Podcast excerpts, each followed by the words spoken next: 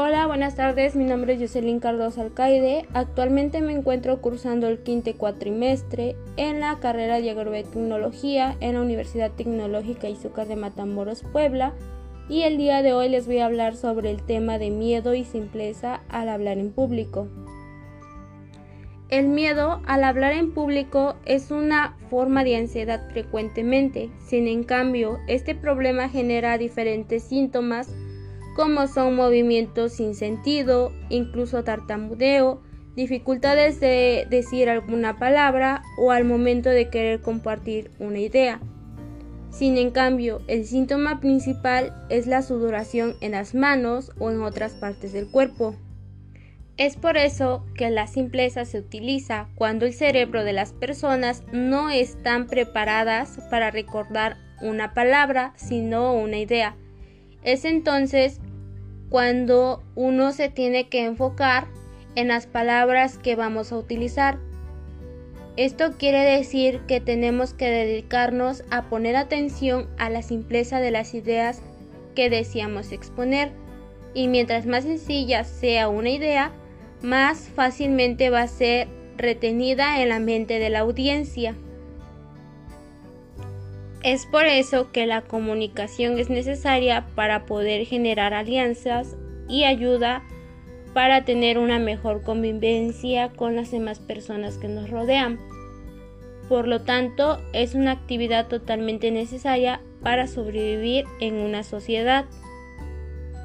Sin en cambio, durante estos últimos años se ha desarrollado un método particular al hablar esta técnica se llama discurso suave, que consiste en cantar casi todo lo que da para que ésta al hablar engañe al cerebro.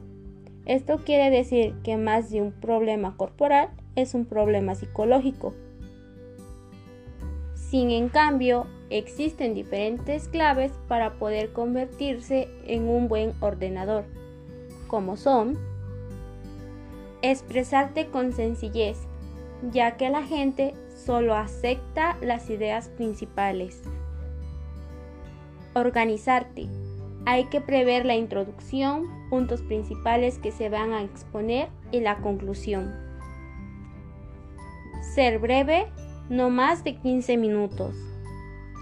Ser sincero, hay que ser natural, ya que la primera persona del singular es una arma eficaz adueñarte de la situación es cuando el público te escucha y tiene un contacto de visualización contigo al momento de estar hablando.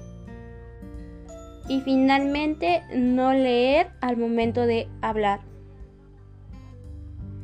Es por eso que finalmente puedo concluir diciendo que el hablar de manera eficaz ante una audiencia no es algo que se herede genéticamente, ya que todos podemos aprender y ir perfeccionando esta actividad hasta sentirnos cada vez más a gusto, incluso crear un estilo de una forma de hablar a como lo hacíamos antes, de una manera muy personal y muy propia, ya que los buenos oradores no nacen, sino se hacen. Muchas gracias por escucharme, nos vemos hasta la próxima.